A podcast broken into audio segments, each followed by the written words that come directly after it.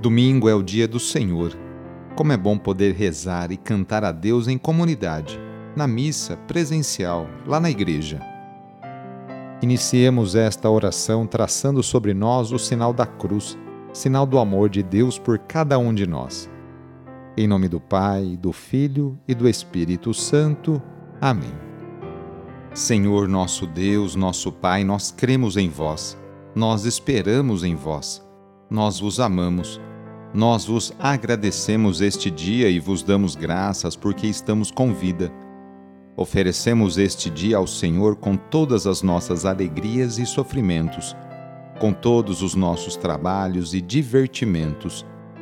Guardai-nos do pecado e fazei de nós instrumentos de vossa paz e do vosso amor. Ajudai-nos a observar vossos santos mandamentos. Amém. Domingo, dia 16 de janeiro. O trecho do Evangelho é escrito por João, capítulo 2, versículos de 1 a 11. Anúncio do Evangelho de Jesus Cristo segundo João. Naquele tempo houve um casamento em Caná da Galileia. A mãe de Jesus estava presente. Também Jesus e seus discípulos tinham sido convidados para o casamento. Como o vinho veio a faltar, a mãe de Jesus lhe disse: eles não têm mais vinho. Jesus respondeu-lhe: Mulher, por que dizes isso a mim? Minha hora ainda não chegou. Sua mãe disse aos que estavam servindo: Fazei o que ele vos disser. Estavam seis talhas de pedra colocadas aí para a purificação que os judeus costumam fazer. Em cada uma delas cabiam mais ou menos cem litros. Jesus disse aos que estavam servindo: Enchei as talhas de água. Encheram-nas até a boca. Jesus disse: Agora tirai e levai ao mestre-sala. E eles levaram. O mestre-sala experimentou a água que se tinha transformado em vinho. Ele não sabia de onde vinha, mas os que estavam servindo sabiam, pois eram eles que tinham tirado a água. O mestre Sala chamou então o noivo e lhe disse: Todo mundo serve primeiro o vinho melhor, e quando os convidados já estão embriagados, serve o vinho menos bom. Mas tu guardaste o vinho melhor até agora. Este foi o início dos sinais de Jesus. Ele o realizou em Caná da Galileia e manifestou a sua glória, e seus discípulos creram nele. Palavra da Salvação.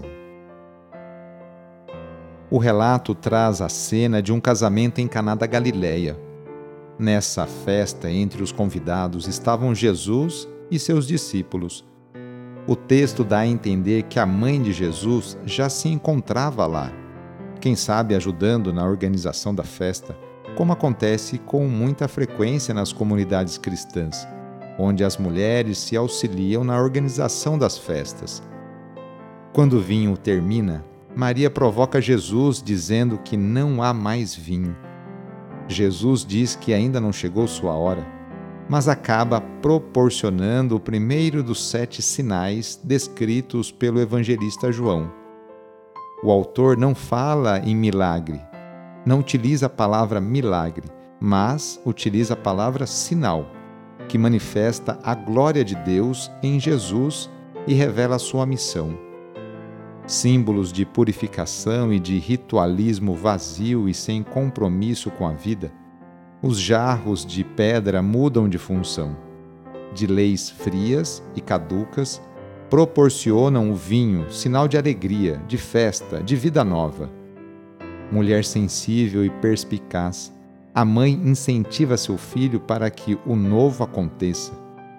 Diante de seu pedido, o filho não resiste e realiza seu primeiro sinal. Maria é exemplo de todos aqueles que acolhem a palavra de Deus e veem as necessidades do povo. Carinhosa e preocupada com os amigos de Jesus, Maria é muito amada e querida por todos os católicos e outros cristãos. Rezemos juntos agora a oração de São Francisco de Assis, pedindo a paz e pedindo que eu e você sejamos instrumentos dessa mesma paz. Senhor, fazei-me instrumento de vossa paz. Onde houver ódio, que eu leve o amor. Onde houver ofensa, que eu leve o perdão. Onde houver discórdia, que eu leve a união. Onde houver dúvida, que eu leve a fé. Onde houver erro, que eu leve a verdade. Onde houver desespero, que eu leve a esperança.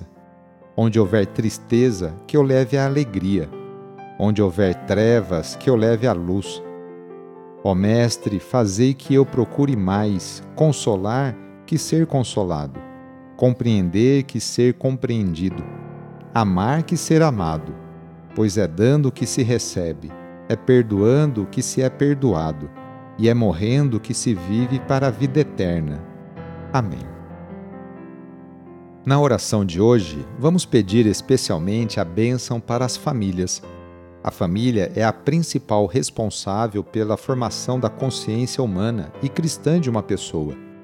A família é a célula principal da sociedade e atualmente vemos um grande sofrimento de tantas famílias que passam por dificuldades em seus relacionamentos. Vamos fazer o seguinte: reúna sua família e vamos pedir juntos a Deus a sua bênção. Deus de misericórdia, Criador e reparador do vosso povo, que fizesses da família humana, constituída pela aliança nupcial, o sacramento de Cristo e da Igreja. Derramai a abundância das vossas bênçãos sobre esta família reunida neste momento, para que aqueles que nela vivem unidos pelo amor sejam fervorosos no espírito, assíduos na oração solícitos uns pelos outros, atentos às necessidades de todos e deem testemunho da fé pela palavra e pelo exemplo. Por nosso Senhor Jesus Cristo. Amém. Peçamos a Deus a sua bênção. A nossa proteção está no nome do Senhor, que fez o céu e a terra. O Senhor esteja convosco, Ele está no meio de nós pela intercessão de São João Bosco, desça sobre você, sobre a sua família, sobre as suas intenções, a bênção do Deus Todo-Poderoso.